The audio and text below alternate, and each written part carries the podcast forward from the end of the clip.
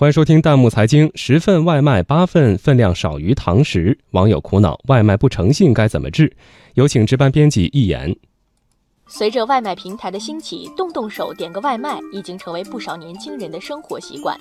然而，越来越多的消费者反映，送来的外卖分量明显比堂食的少，感觉不够吃。一份针对吉野家、汉拿山等十家连锁餐饮进行的调查显示，十个样本中有八个样本存在外卖分量少于堂食的情况，其中分量最多竟然相差接近五分之一的菜量。What？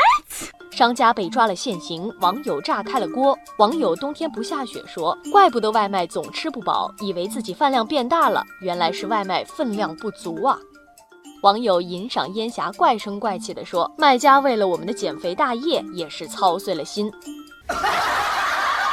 可是，对于外卖分量不足的问题，商家也有话说。有商家回应，是因为堂食和外卖的标准本来就不一样。还有的说，外卖重量受外卖盒的影响，有时候考虑到汤汁太多，外卖盒盛不下，或外卖不好送，师傅会少放点汤汁。这样的解释，有的网友表示能理解。网友零食少女说，一直都知道外卖的分量会少，但点外卖最在乎的不是分量，而是方便。但大部分网友并不买账。网友如风自在的少女说：“这是商家不诚信的做法，饭菜的价格都一样，外卖还加了餐盒费和配送费，更不应该缺斤少两了。”网友有十条命的老猫也追问：“既然盒子放不下，为什么不换一个大好的餐盒呢？不过是为自己的偷工减料找借口罢了。”就在商家被网网友怼得快哑口无言的时候，一位貌似业内人士的网友饭桶 CC 爆料，外卖平台要扣百分之二十左右管理费，你觉得羊毛出在谁身上？这个消息一出，不少网友倒戈心疼起商家来了。网友长脚的牛蛙说，外卖平台抽成、包装成本和人力成本增加，商家只能转嫁到消费者身上了。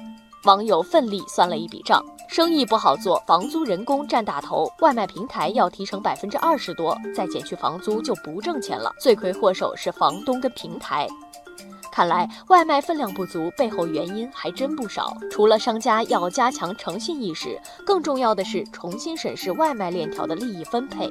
网友聪明的鱼说得好，外卖平台就好像养蜂人，商家就是蜜蜂，只有给蜜蜂留下能活命的蜂蜜，蜜蜂才能酿更多的蜜。不过网友天路说，话又说回来，甭管这链条上的蛋糕怎么切，手是万万不能伸到我们这些食客的快餐盒里来。